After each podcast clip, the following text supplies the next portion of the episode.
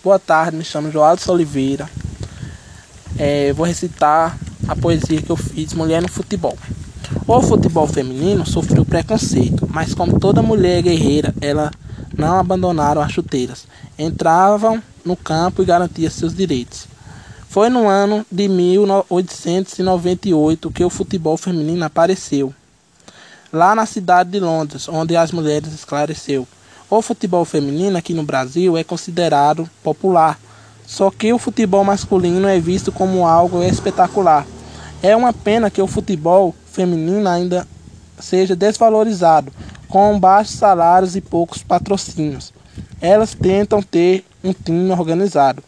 Marta Vieira da Silva veio do interior de Alagoas para a cidade grande, onde conquistou as pessoas. Os brasileiros têm orgulho dela pelo esforço do dia a dia. É poucos homens que têm a capacidade de fazer os gols que ela fazia.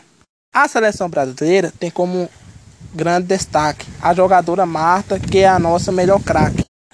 Marta é a principal jogadora do mundo no campo, atua na posição de atacante, driblando suas adversárias com dribles interessantes.